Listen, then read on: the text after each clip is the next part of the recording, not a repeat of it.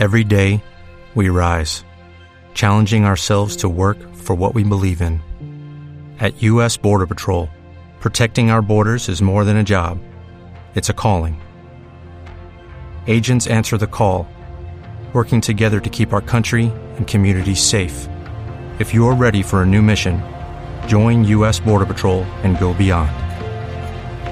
Learn more at cbp.gov/careers.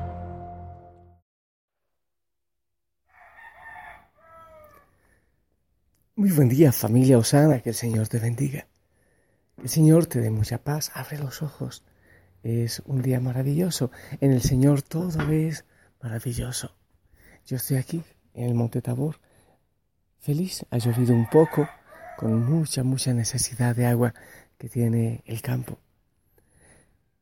Dándole gracias al Señor por todo lo que puedo ver y escuchar en este amanecer y por ti por el gusto de tener una familia, con papá, con mamá y con tantísimos hijos. Y en este proceso espiritual, espero que lo estés viviendo muy, muy profundamente, en este proceso de oración vital, con mamá Margarita aprendiendo a reflexionar, a vivir, más que reflexionar, a vivir y a llevar al corazón la palabra del Señor.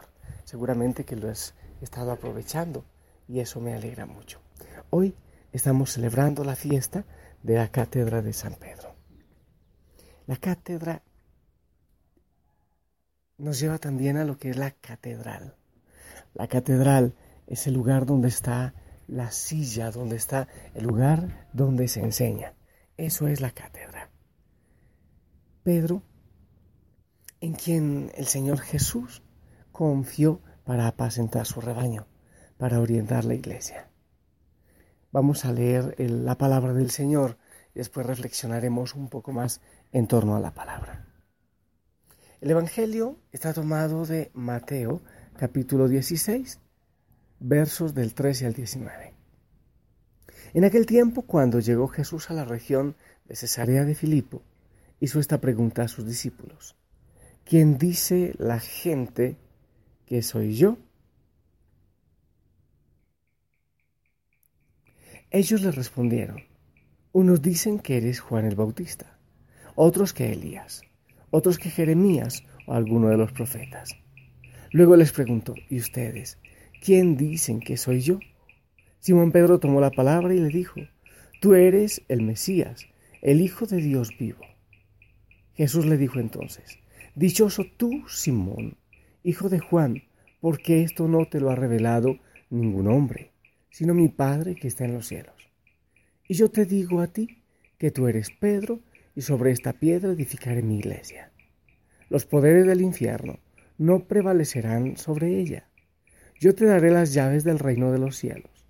Todo lo que ates en la tierra quedará, atado en el cielo, y todo lo que desates en la tierra quedará desatado en el cielo.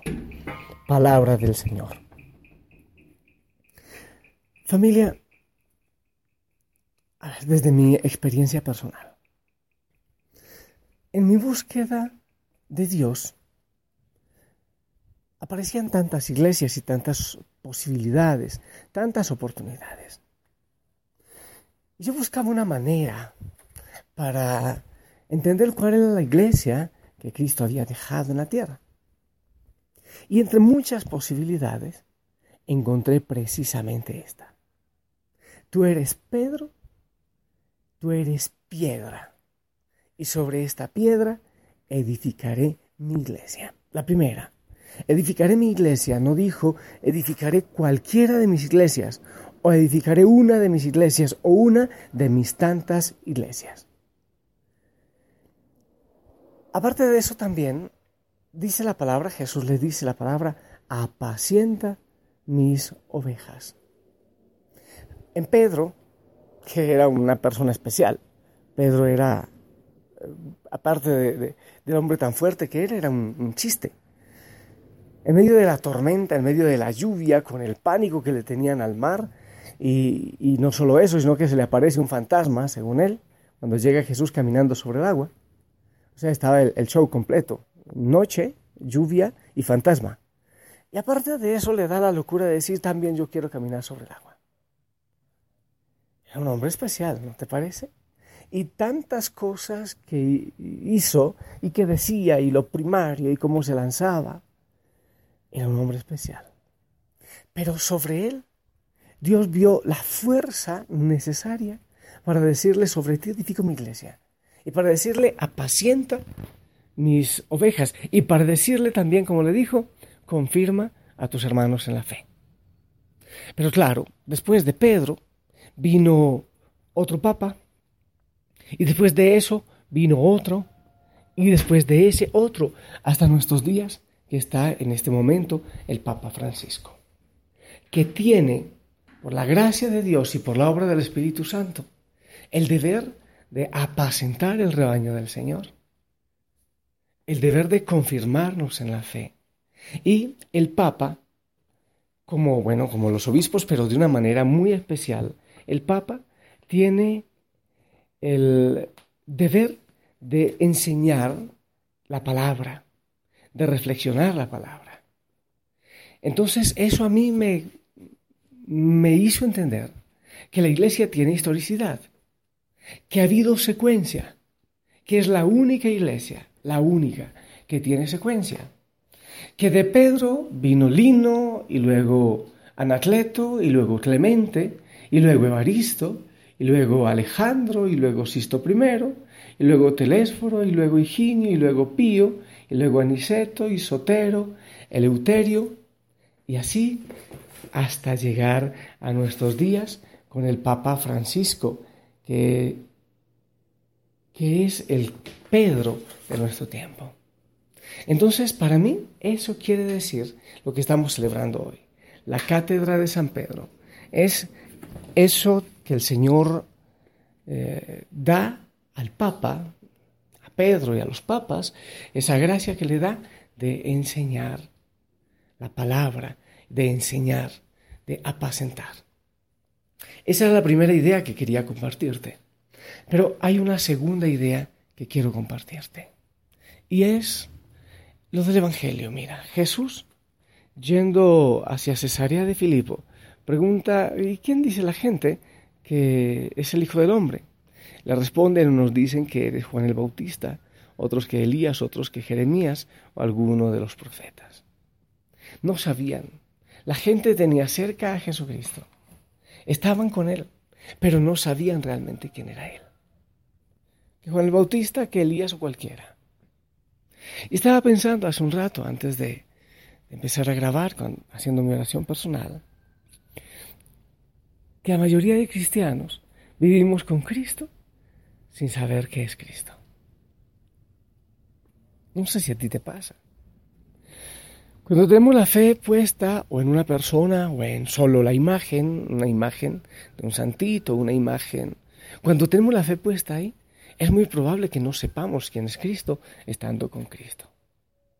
Así como en ese tiempo, estaban con Él sin saber quién era Él.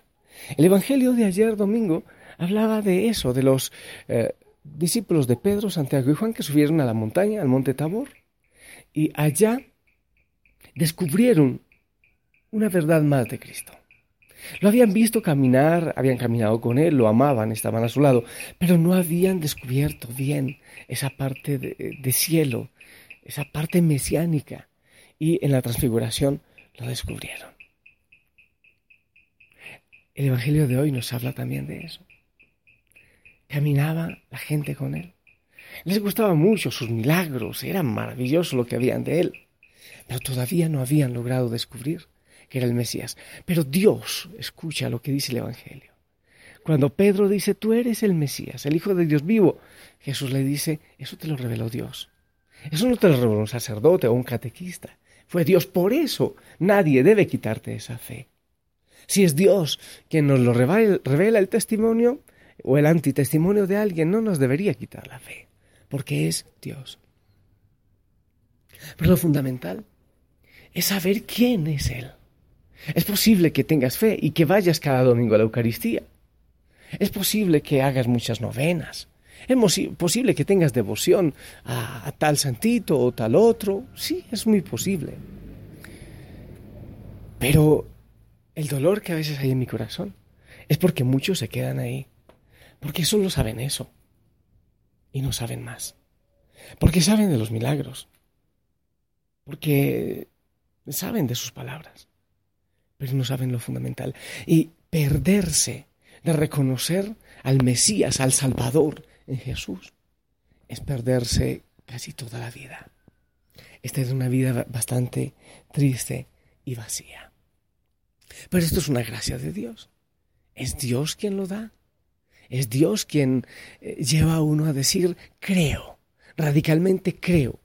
Un momento en mi vida en que, bueno, yo, yo pienso bastante, en mi cabeza da muchas vueltas, y si esto es, si esto no es, si esto viene de Dios o esto es una locura.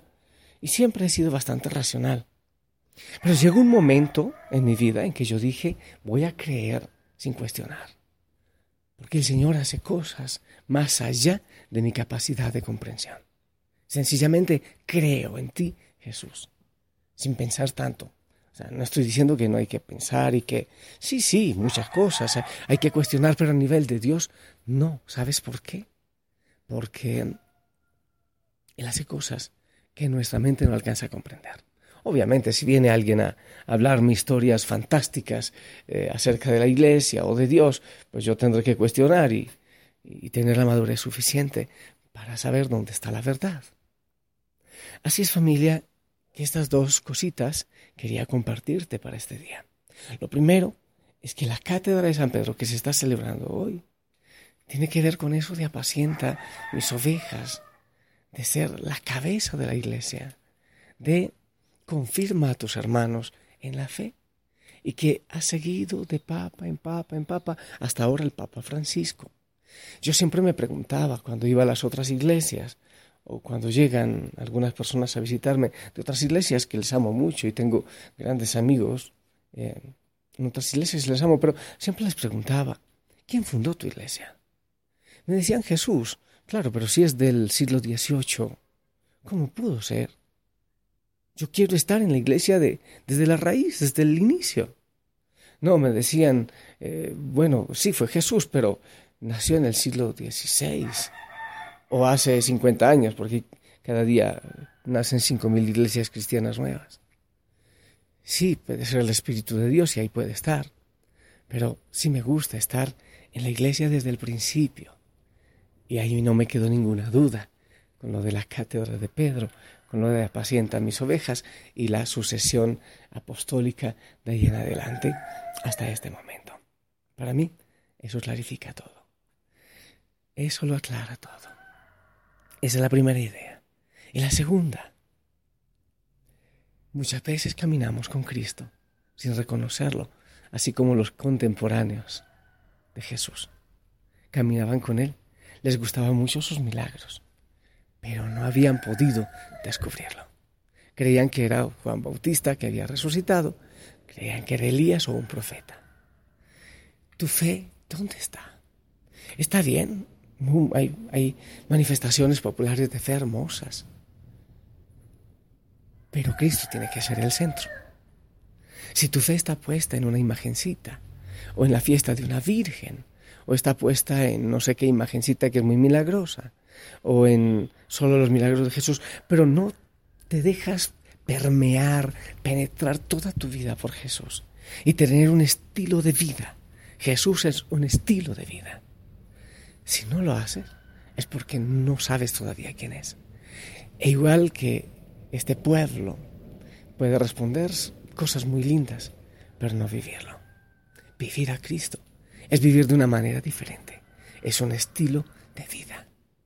El Evangelio ayer nos contaba que Pedro, Santiago y Juan lograron ver mucho más y conocer más a Jesús. Pero para eso hay que ir a la oración.